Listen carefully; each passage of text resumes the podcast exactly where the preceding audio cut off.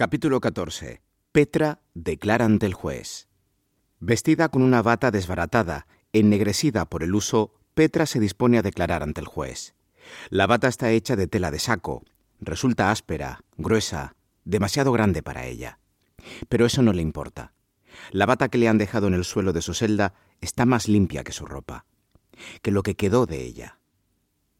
Con los dedos intenta peinar su pelo largo, negro, una y otra vez trata de acomodar los mechones detrás de las orejas en un gesto maquinal, repetitivo. Quiere poner algo de orden en su aspecto cansado, malherido. Le duelen las manos, el labio roto. En el costado aún siente el puño de uno de los guardias, pero no se queja. Petra quiere parecer serena, tranquila, y sobre todo quiere demostrar a todos que ella no ha tenido nada que ver con la muerte de su hermana. Al fin podrá aclarar los malentendidos y las infamias que alguien se ha encargado de lanzar contra ella. En su despacho de los juzgados de Arrecife, Alfonso Luis de las Casas está nervioso, alterado. No sabe cómo plantear aquel interrogatorio. En realidad, es consciente de que a estas alturas del caso tampoco cuenta con pruebas suficientes que lo lleven a acusar a aquella mujer de ese crimen. En su contra, apenas dispone de los comentarios de algunos vecinos y la declaración de una tal Josefa, una mujer que tampoco le inspiró demasiada confianza. Eso sí, fue la única que acudió de manera voluntaria a prestar declaración. Y en todo momento se mostró muy segura de lo que decía. Parecía estar al tanto de las desavenencias que se habían producido entre la fallecida y su hermana menor. Simples disputas.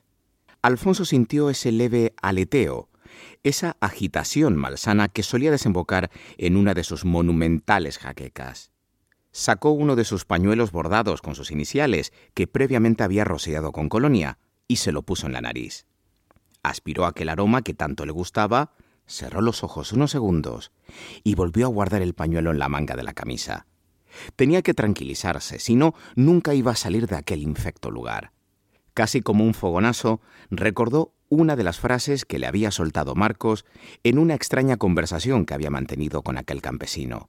Sin que él le diera permiso, Marcos había entrado en el despacho de su casa de la Vegueta, se había quitado el sombrero y la había espetado. Creo que se está equivocando, juez. Tal vez a la vieja esa de la venta de Teseguite la mataron unos desconocidos que entraron para robarle y que ya ni siquiera están en la isla. Esas palabras lo persiguieron durante un tiempo. Tenían sentido. Pero Alfonso Luis de las Casas no estaba dispuesto a dilatar más este asunto. Entonces no dijo nada. Y Marcos entendió que el juez tenía prisa y ya había decidido el final de Petra. A Marcos siempre le cayó bien la hija menor de los Cruz. No era adusta, ni seca, ni agria como su hermana. Todo lo contrario. Parecía divertida, cercana, propensa a la risa, a lanzar carcajadas contagiosas que se colaban por las ventanas y obligaban a los demás a sonreír sin saber por qué. Pero sobre todo era valiente, Nunca miró a Marcos con miedo, como hacían los demás, y eso era suficiente para que le tuviera respeto. Tiró al suelo la colilla del Kruger sin filtro que había estado fumando y la aplastó con la punta del pie. Ya no podía ser más por ella. Había hablado con el juez, pero estaba visto que a aquel hombre le importaban poco personas como Petra.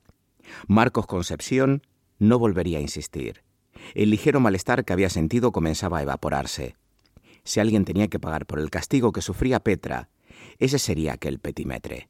Dos agentes llevaron a Petra hasta el despacho del juez. Iba esposada, con las manos cruzadas a la espalda. A pesar de las circunstancias, Petra trató de mostrar toda la dignidad que le quedaba, su fuerza. Caminaba despacio, con la cabeza alta y el rostro sereno. Aquella extraña vestimenta y el pelo negro que le caía desparramado como la melena lasia de una niña pequeña dejó al descubierto su enorme fragilidad. Petra parecía un ser transparente, noble, incapaz de cometer aquel crimen. El secretario del juzgado pudo ver de cerca, sin rejas de por medio, a la mujer que acusaban de haber degollado a su hermana.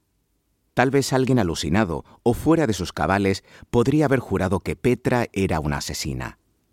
Esteban solo vio una persona desvalida, triste, desamparada, a la que le hubiera gustado proteger. Los agentes abrieron la puerta del despacho del juez y la empujaron sin miramientos. Era lo habitual con los detenidos. Delante de la mesa alargada de Alfonso Luis de las Casas había una silla de mimbre. Uno de los agentes le dijo que se sentara. El juez les hizo una señal para que esperaran fuera. En realidad, hubiera preferido que se quedaran allí para su protección, pero no podía demostrar tanta debilidad, y menos ante una mujer como aquella. Los dos se miraron. Petra lo hizo sin tibiezas, con determinación. Estaba acostumbrada a enfrentarse sola a los problemas y a las calumnias. No sabía por qué caía tan mal a los demás, por qué la gente no aceptaba su forma de ser. Tal vez fuera por eso, por ser diferente a las otras. Y ese atrevimiento se lo hacían pagar tan caro. Alfonso Luis de las Casas siguió sentado en su sillón de magistrado de Arrecife. Los ojos de Petra lo intimidaban. Esperó encontrar a una mujer agria, detestable, de esos seres infames capaces de cualquier cosa. Ruda, maleducada, tal vez sumisa. Pero no. Sentada en aquella silla de mimbre y patas melladas por la carcoma, estaba una mujer segura de sí misma y serena, tan serena que Alfonso Luis de las Casas empezó a creer que una vez más iba a perder la partida. El juez empezó a rebuscar en los papeles como si tratara de encontrar una salida, una declaración a la que agarrarse para poder enfrentarse con garantías a esa tal Petra de los Dolores Cruz. No había más tiempo que perder. Aquella mujer había matado a su hermana. Esa sería su decisión final. Desde lo alto, entre las vigas de madera que cruzan el techo, una araña insistía en tejer una red de casa. Con más voluntad que energía lanzaba sus hilos tratando de construir una engañosa fortaleza con la que tentar a sus víctimas. Resultaba una tarea tediosa, en apariencia absurda. Cualquier bocanada de aire podía acabar con aquella trampa de imanes. La luz que entraba por el estrecho ventanuco iluminó aquella parte del techo de madera y dejó al descubierto la costura endeble. Los hilos temblorosos brillaban, como si la araña hubiera barnizado el andamiaje. Ajena a la impotencia contenida de Petra, a sus palabras certeras, valientes, al dolor por la muerte de su hermana, a los suspiros impacientes del juez, la araña, una vez tapizado su refugio, se quedó ahí, quieta, agazapada, esperando el previsible desenlace. Petra entendió que no había nada que ella pudiera hacer. Aquel era su fin. Alguien, no sabía bien quién ni por qué, había decidido que ella fuera la única culpable. La mujer que salió de aquella sala era otra. Fue como si de pronto toda su fuerza se hubiera desvanecido. Era un ser etéreo, sin alma. Petra se sentía rota, vacía y sola. La hermana menor de María Cruz tenía una de esas heridas invisibles de las que jamás se curan. El golpe que recibió fue tan certero, tan voraz, que no había vuelta atrás. Su dolor era imposible de sanar fue como un goteo incesante que nunca para hasta que ya no queda nada. Apenas unos días después de aquel extraño interrogatorio, Alfonso Luis de las Casas cerró el sumario. Ya no podía ser más por aquel caso. Petra quedaba como la única culpable. Otro juez tendría que resolver finalmente aquel asesinato, aunque en el fondo tenía dudas de que Petra aguantara viva hasta el juicio. Él conocía bien las malas mañas de aquellos guardias. Pero ese ya no era su problema. Además, su familia en Madrid había movido los hilos necesarios y podría marcharse pronto. La imagen de Petra lo perseguía de día y de noche. Como un fantasma doliente había decidido instalarse en su cabeza. Agazapado, tiritando de miedo y de espanto, aquel espectro se negaba a dejarle en paz. Aquella figura le asaltaba como un pensamiento recurrente, de esos que se aferran con fuerza y no abandonan. Petra lo acompañaba cuando salía a pasear por el muelle, cerca de la zona de carga de pescado y barricas de agua, en la cafetería de la calle Real.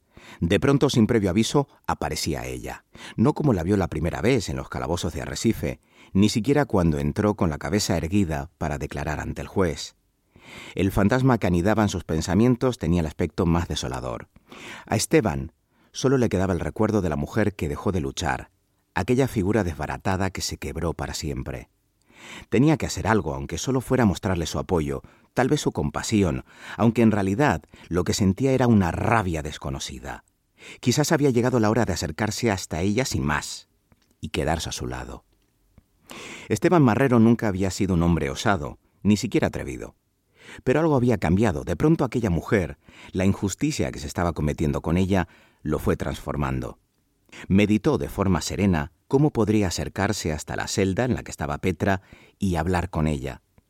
Aprovecharía la hora de la comida, en la que apenas se quedaba un guardia y por supuesto el director de la prisión estaría en su bar preferido de las cuatro esquinas, dejándose invitar por algún asustado parroquiano. Se inventaría alguna argucia, Tal vez que desde Las Palmas querían que la detenida firmara unos papeles. A diferencia de la mayoría de mujeres pobres como ella, Petra sabía leer perfectamente y decían como algo negativo, extraño, que se pasaba las noches leyendo novelas. Otra de las razones que le habían llevado a aquel final. Por leer tanto, tenía esa mala cabeza. Esteban se ajustó bien el lazo del corbatín y trató de aparentar la misma seriedad de siempre. El guardia lo miró una vez más con el desdén acostumbrado. Le enseñó unos papeles que había cogido del juzgado y le dijo que necesitaba que la presa Petra de los Dolores Cruz los firmara, y enfatizó, eso lo han ordenado desde Las Palmas. Mencionar la capital de la provincia siempre producía en los funcionarios el mismo efecto. Daban por hecho que esa orden tenía que ejecutarse. El guardia le preguntó que si quería que él se los llevara a la reclusa. Esteban, resuelto, le dio las gracias, pero insistió en que como secretario del juzgado, la firma tenía que hacerse en su presencia y en tono más bajo, que no hacía falta que la acompañara. El guardia tenía delante de su mesa un plato con la comida que le había traído su mujer y hasta se alegró de que aquel extraño personaje le hiciera el favor. Mientras echaba una cucharada a la boca, le recomendó que si tenía problemas con la interna, que gritara. Él sabía de lo que eran capaces y siguió degustando su plato de arvejas compuestas. Esteban se dio prisa, quería aprovechar todo el tiempo que fuera posible. Petra seguía sentada sobre su jergón con el pelo revuelto, la mirada perdida. Tenía la ropa sucia, rota. Parecía que ya no estaba allí o quizás empezaba a marcharse sin que nadie se diera cuenta. Esteban carraspeó y ella dio un respingo como si se hubiera asustado. Al verlo volvió a tranquilizarse. Aquel hombre de gafas, siempre bien vestido y de leve cojera, no sabía por qué le resultaba agradable. Le daba confianza. Sabía que no vendría a hacerle más daño como los otros. A Esteban no le salían las palabras. Estar delante de Petra le provocaba una extraña sensación, una mezcla de pena y vergüenza, como si ella fuera capaz de ver cómo era en realidad.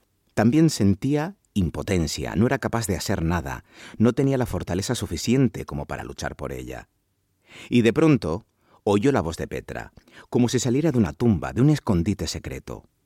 Lo miró sin rabia, como se mira a alguien cercano, casi a un amigo, pero estaba demasiado herida para mostrarse amable. ¿Qué quiere? le dijo. ¿No sabe que ya me han condenado? ¿Qué más quieren de mí? Las palabras de Petra resonaron con dureza, sin medias tintas, fueron certeras. Esteban tragó saliva. Él no buscaba nada, solo quería por más que lo intentó no lograba articular una frase coherente. De su boca salía un farfullo ininteligible. Ella notó su pesadumbre, su sonrojo. Entonces cambió la cara. No quería hablar más de lo que estaba ocurriendo, de las preguntas incoherentes del juez, de los malos tratos, las humillaciones constantes, de las pesadillas que la aterraban, con la cara ensangrentada de María, sus hijos, que ya no se acordarían de ella. Miró a Esteban con detenimiento, y por un momento volvió a ser la Petra de antes, la mujer simpática, esa que reía con facilidad, que sabía escuchar.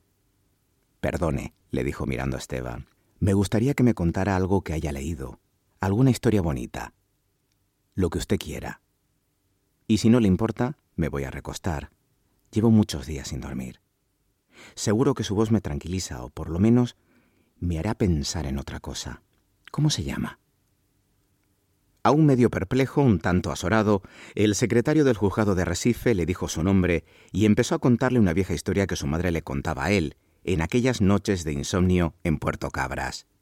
Petra se acomodó en aquel maloliente jergón, cerró los ojos y dejó que la voz de aquel hombre tan extraño la llevara a otro lugar, lejos de aquella celda, de su vida. Un telegrama enviado desde Madrid le comunicó al juez que ya podía regresar a la península, a un nuevo destino. De forma apresurada recogió sus enseres, los pañuelos finos, las corbatas, las camisas que tan bien había planchado Emilia. Parecía fuera de sí, como si temiera que de un momento a otro llegara una segunda orden en la que lo obligaran a quedarse en aquella isla maldita. Lamentaba no llevarse algún que otro animal, al que había cogido cariño, pero no quería perder tiempo. Al coger un par de libros de un estante se golpeó en un dedo, se rompió una de las uñas. Casi le dieron ganas de llorar. Dejaría los libros. Más adelante, desde Madrid, ya le pediría al secretario que se los enviara. Tenía miedo de perder el siguiente barco que salía para Gran Canaria, y desde allí, en dos días, enlazaría con el Reina Victoria que lo llevaría hasta Cádiz. Alfonsito sonrió. Estaba satisfecho. Al fin podía marcharse, huir de aquella tierra reseca, miserable. Y había cerrado el sumario del caso de la muerte de María Cruz. Su hermana la había matado vilmente. Esta última frase la dijo en alto. Quería oír cómo sonaba. Era una forma como otra de autoconvencerse. Sería más fácil olvidar todo ese asunto. Llamó a su gato Miau de manera insistente, pero el animal no apareció. Le preguntó a Emilia, al chofer, pero no daba señales de vida.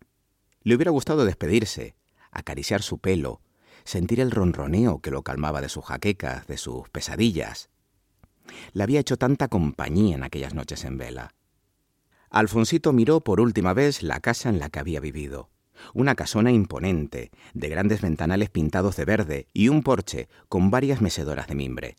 La vivienda estaba rodeada de enormes tuneras, formando círculos elevados, colmenas que miraban al cielo, y una rojiza bugambilla trepaba por una pared como un manto incandescente.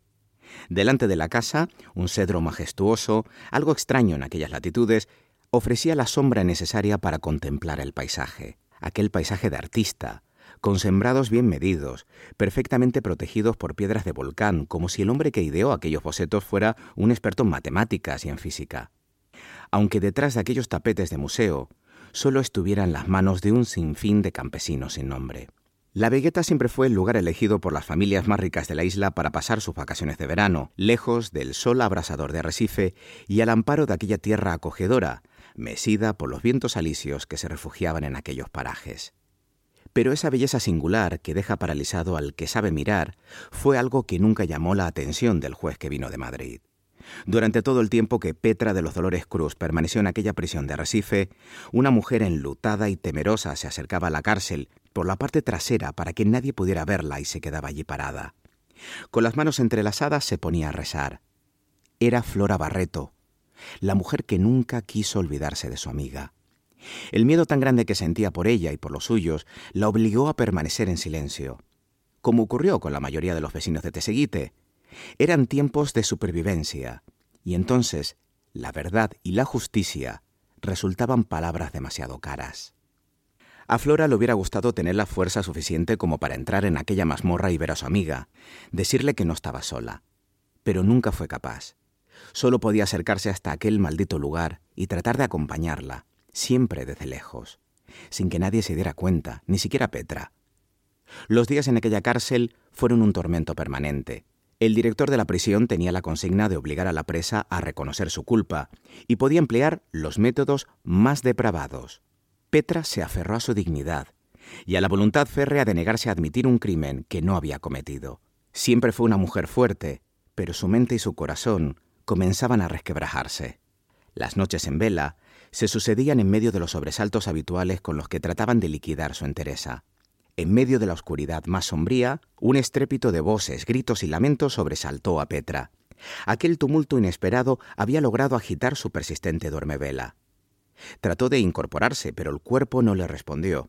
Tenía la impresión de estar bajo una losa de hormigón. Volvió a encogerse, como el insecto asustado que trata de pasar desapercibido. Se tapó las orejas con las manos. Los gritos de la mujer que habían detenido le hacían daño, notó los golpes que le daban, las risas de los guardias. Durante un buen rato, aquella voz de mujer siguió quejándose, maldiciendo. Uno de los guardias le dijo que se callara y cerró la celda.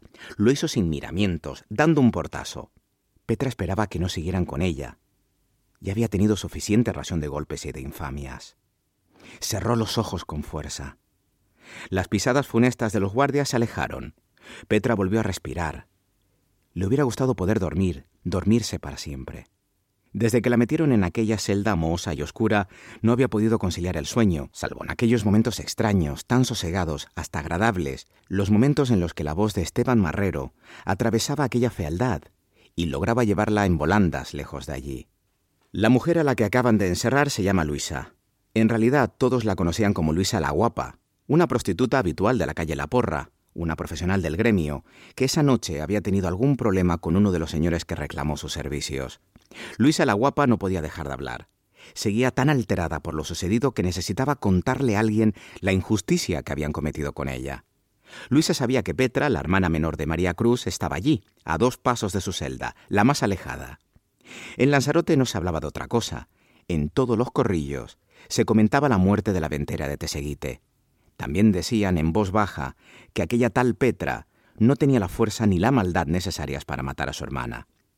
Luisa la Guapa prefería no meterse en más líos, ya tenía suficiente con los suyos. Lo importante en su vida era salir ilesa de las noches intempestivas, de los delirios de aquellos señores que acudían borrachos en busca de sus caricias, y de las broncas habituales que mantenía con el chulo de turno. Su cuerpo podía dar buena fe de aquellos encontronazos. Luisa llevaba el pelo revuelto y la cara pintarrajeada como un payaso triste al que no le habían tratado demasiado bien. Del refajo se sacó una colilla de tabaco, trató de encender el cigarro, pero el fósforo que llevaba en el escote se le había mojado en la refriega. Maldijo en alto y escupió en el suelo. Uno de los guardias se había pasado con la mano y le había roto el labio. En la boca tenía aún el sabor de la sangre. Siguió chupando la colilla apagada de aquel cigarro Kruger sin filtro, y entonces, más tranquila, se acomodó como pudo sobre el jergón maloliente que ocupaba gran parte de la celda. Sin poder evitarlo, se puso a hablar en alto. Lo hacía de forma habitual. Eso calmaba sus nervios. Además, estaba segura que Petra no la mandaría a callar como hacían todos, y ella necesitaba desahogarse. Llevaba demasiado tiempo guardándose sus secretos y sus penas. Aquello sería como ir a misa y confesar los pecados, o lo que fuera. Luisa la guapa nunca fue guapa. Sobre todo una mujer pobre, enamorada y con mala suerte. Con apenas 17 años conoció a un señorito arrogante que le prometió casarse con ella, pero una vez que logró lo que buscaba, se olvidó de su promesa. A Luisa la guapa la echaron de su casa y tuvo que buscarse la vida como pudo. Acabó dando tumbos hasta que terminó por trabajar en uno de los garitos de la calle La Porra. En una de aquellas peleas tumultuosas, un señor de porte refinado, recién llegado a la isla, le propinó un golpe tan fuerte que terminó por romperle varios dientes.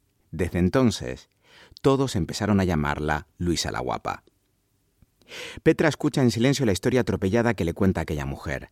A pesar de su mala vida, no ha perdido la esperanza de salir de ese foso. Aún confía en que algún marinero con dinero o un funcionario enamoradizo termine por casarse con ella y pueda marcharse lejos. Eso ha ocurrido otras veces. Luisa la Guapa no deja de repetir esa frase. Antes que ella también trabajó en aquella calle una chica a la que todos llamaban Pepita la Sevillana, y esa logró que un ricachón de Huelva o de por ahí se la llevara de Lanzarote.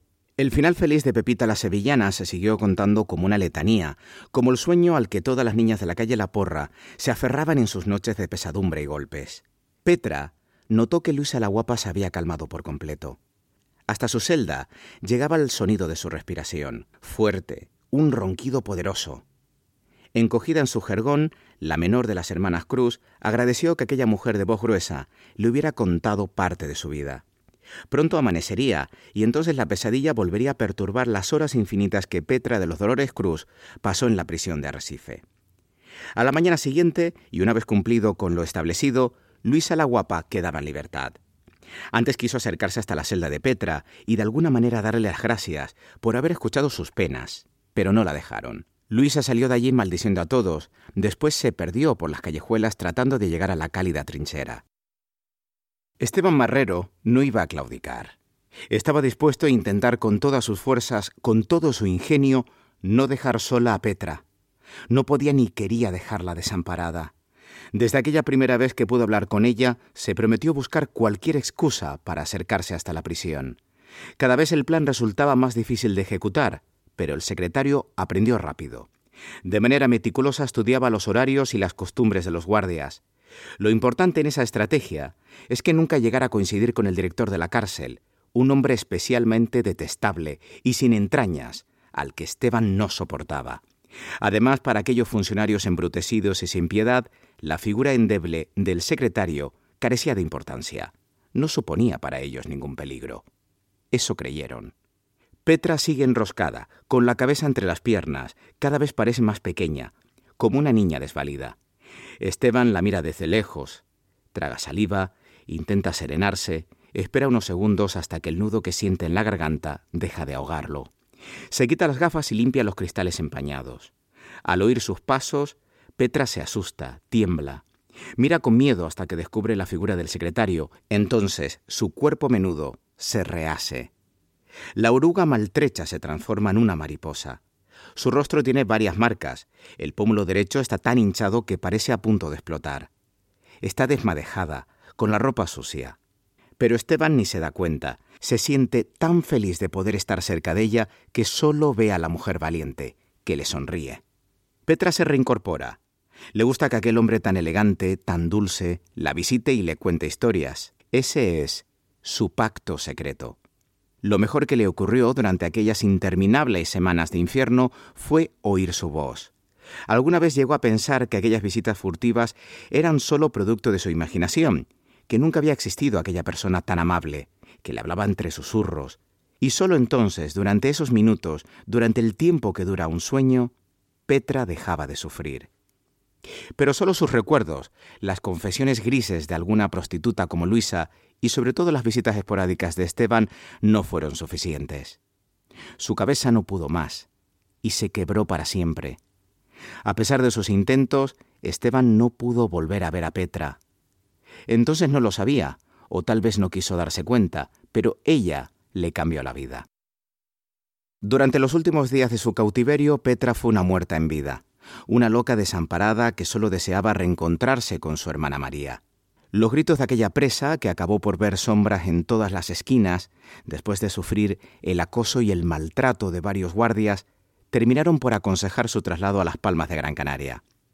Una vez que habían logrado acabar con ella, fulminarla hasta convertirla en una pesadilla viviente, decidieron alejarla de Lanzarote. El acoso y derribo que sufrió en la cárcel de Arrecife traspasó los muros de aquella destartalada y temible jaula. Los reiterados golpes, violaciones físicas y mentales, la constante humillación no provocaron nunca su confesión. Ella no había matado a su hermana. Lo único que lograron fue que Petra acabara por enloquecer. Tal vez fue su única vía de escape, el único camino que le quedó para salir de aquella dolorosa infamia. La vida en Teseguite seguía su curso. Marcos Concepción nunca dejó de hacer los recados que requerían los señores de la zona. Tanto organizaba fiestas, teniendo listos y bien descuartizados los cabritos que se iban a degustar en la cena, como asustaba a algún trabajador que se negaba a faenar más de lo establecido. También se encargaba de recoger los votos en tiempo de elecciones, todos afines a lo que querían los caciques de aquella Lanzarote de principios del siglo XX. La figura de Marcos despertaba curiosidad y miedo. Cada vez que aparecía, la gente no podía evitar mirarlo con cierto recelo, como si aquel hombre, no especialmente grande ni fornido, tuviera la extraña cualidad de transformarse en una bestia. Si antes de la muerte de María Cruz ya se le temía por su ganada fama de pendenciero y atravesado, después y durante el resto de su vida siempre fue el hombre señalado. Todos lo creían capaz de matar a sangre fría y además sin mostrar el menor síntoma de arrepentimiento. Su frialdad, forjada a golpes, en un mundo de supervivientes, llegó a convertirlo en la persona que fue. Tal vez solo fue una coraza y debajo se escondía otro Marcos. Aunque los hechos demostraron que al final la careta traspasó la piel y terminó por dominarlo sin vuelta atrás. El otro de los implicados en el crimen de María Cruz trataba de pasar desapercibido. Su madre se encargaba de mantenerlo a raya, que saliera lo menos posible de la casa y por supuesto que se alejara de Marcos Concepción. La madre de Tomás Valiente sabía que con la detención de Petra no terminaba todo. A pesar de su esfuerzo, los vecinos se negaban a reconocer que aquella pobre chica hubiera matado a su hermana. Para Josefa lo esencial era que la sombra de culpa rondara sobre la cabeza de Marcos. Su hijo resultaba demasiado torpe y cobarde. Nadie en su sano juicio podía llegar a sospechar que su Tomás fuera capaz de sostener el cuchillo con el que degollaron a María, o tan siquiera que sus manos pequeñas hubieran podido tirar del pelo de la ventera para que sacara la cabeza y así poder degollarla. Tomás tardó un tiempo en superar las pesadillas. La imagen de una María ensangrentada, con el pelo negro revuelto y los ojos desorbitados como si quisiera hablarle, gritarle que no lo hiciera, lo atormentó hasta que poco a poco se diluyó y él volvió a mostrarse como el chico apocado que siempre fue, o aparentaba ser. Con unas copas de más, Tomás mostraba otra cara, la cara de un hombre con malas entrañas, insolente, maleducado y también agresivo. La suerte para él era que en esas veladas de vino y cartas, a la mañana siguiente pocos recordaban la actuación de los otros. Y en el caso de Tomás de inmediato le quitaban importancia. Nadie quería señalar su comportamiento, extraño, mezquino. Una forma de ser que les hacía gracia, aunque en el fondo sabían que Tomás podía ser mucho peor de lo que parecía. Tal vez era la única manera que tenía de dar rienda suelta a su frustración, escapar de aquella congoja y de soportar el yugo permanente de su madre. La mayoría estaba por asegurar que aquella noche, delante de la casa de María Anteseguite, el único que se quedó atrás, viendo lo que los otros dos hacían, fue Tomás. Lo decían por esa forma soterrada de comportarse, huidiza, como si siempre estuviera acompañado por la sombra del miedo. Otros no lo tenían tan claro. El tercer hombre, Luis Hernández Pacheco, permaneció en Argentina, donde se había marchado la mañana siguiente de haberse producido la muerte de María Cruz. Alguna vez preguntó a su familia cómo marchaba el caso. Al parecer, según contó alguna vez su madre, le apenaba lo que había ocurrido con Petra. Eso fue todo. Por lo menos eso fue lo que refirió su madre cuando algún paisano le preguntaba por su hijo. En Teseguite todos sabían que Luis, Marcos y Tomás habían salido aquella noche de fiesta y borrachera. Por eso resultaba tan extraño que Luis, el del mojón, sin previo aviso, hubiera decidido marcharse de la isla de una manera tan precipitada. A Petra hacía tiempo que la habían trasladado a un manicomio de Gran Canaria. Su estado de salud aconsejó sacarla de Lanzarote. Las autoridades eran conscientes de que la gente no soportaría que la menor de las hermanas Cruz muriera en la cárcel de Arrecife. Algunas de las personas que lograron verla se hicieron cruces. Petra había perdido más de 30 kilos y se encontraba totalmente trastornada. Las monjas que custodiaban el centro de Tafira terminaron por amarrar de pies y manos a aquella loca para que no se hiciera daño desquiciada, fuera de sí, solo quería terminar cuanto antes con aquel suplicio. En medio de aquella situación de desconcierto, sin un juez oficial al frente de los juzgados, Esteban Marrero decidió tomar la iniciativa. Ya no sentía miedo, ni siquiera del director de la cárcel, que acabó por ser trasladado. Amparado en su cargo como funcionario del Estado, decidió allanar el camino del nuevo magistrado. Además, las noticias que llegaban del manicomio de Tafira no resultaban nada halagüeñas. Alguien llegó a comentar que Petra había tenido un hijo, fruto de las violaciones que sufrió en la cárcel de Arrecife. Esteban prefirió no hacer caso de esas habladurías. Él siguió empeñado en sacar cuanto antes a Petra de aquel reclusorio, al que nunca tuvo que llegar. El secretario de los juzgados de Arrecife no dejó de mandar escritos, recabar nueva información. Se entrevistó con algunas de las personas que habían intervenido en el proceso. Quería demostrar que la detención de Petra había sido totalmente arbitraria, no tenía base, ni había pruebas que la inculparan. Solo existieron comentarios, opiniones interesadas como la declaración de la madre de Tomás Valiente, y el deseo enfermizo del juez Alfonso Luis de las Casas por cerrar el caso y regresar de nuevo a la península. Esteban Marrero tuvo que escuchar de primera mano todas las bajezas, los golpes, las humillaciones que sufrió Petra Cruz en la prisión de Arrecife. Las violaciones, las palizas que le propinaron solo para que confesara un crimen que ella no había cometido. El juez había otorgado carta blanca a los guardianes. Nunca preguntó qué le hacían, solo quería saber si había dicho algo sobre el asesinato de su hermana. Esteban se quedó petrificado, con el estómago revuelto. Siempre supo que le pegaban. Lo hacían con todos, pero no imaginó aquella hazaña. De un momento a otro, tiene la sensación de que puede caerse en mitad de aquella habitación angosta. El guardia cuenta con detalle, hasta parece que se regodea en lo que le hicieron a aquella mujer hasta que terminó por enloquecer. Le tiraban orines, no permitían que se lavara, la atormentaban haciendo ruidos extraños, y por las noches, cuando el director de la cárcel llegaba borracho, Esteban no puede escuchar más. No soportaba esa retaíla de maldades y sobre todo le duele tanto haber estado ahí y no haber hecho nada. Nada. La palabra se le queda grabada como una marca incandescente. Sabe que jamás va a poder perdonarse su inexplicable ceguera. O tal vez solo fue el acto final de su enorme cobardía.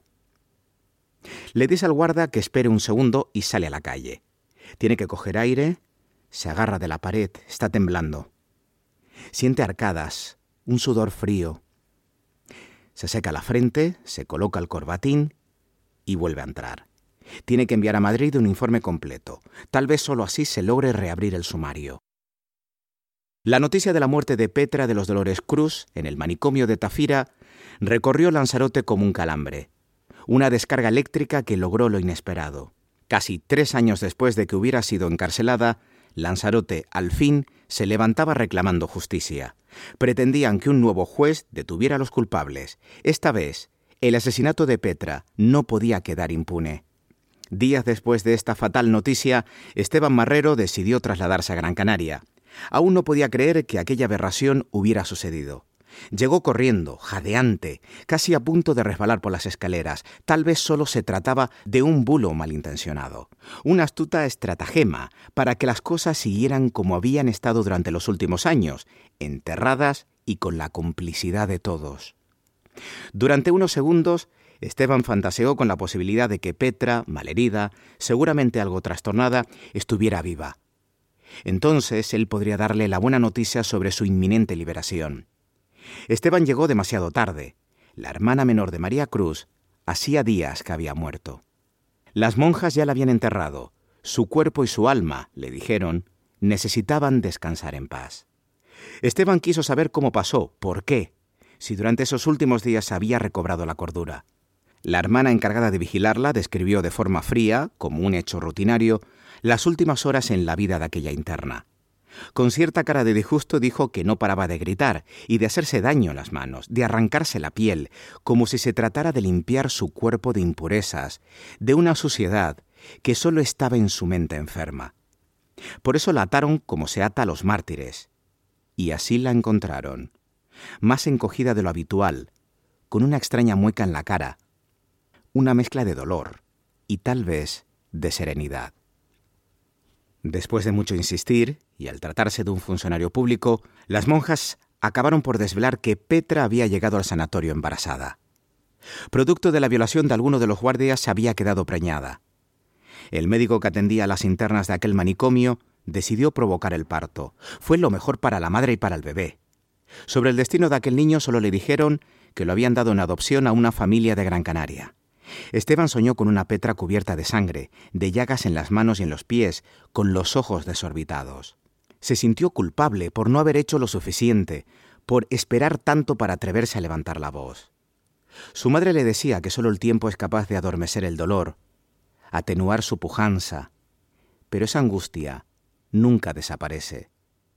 Tal vez su madre tuviera razón, y esa amargura soterrada estaría para siempre con él como el recuerdo de Petra y su dignidad.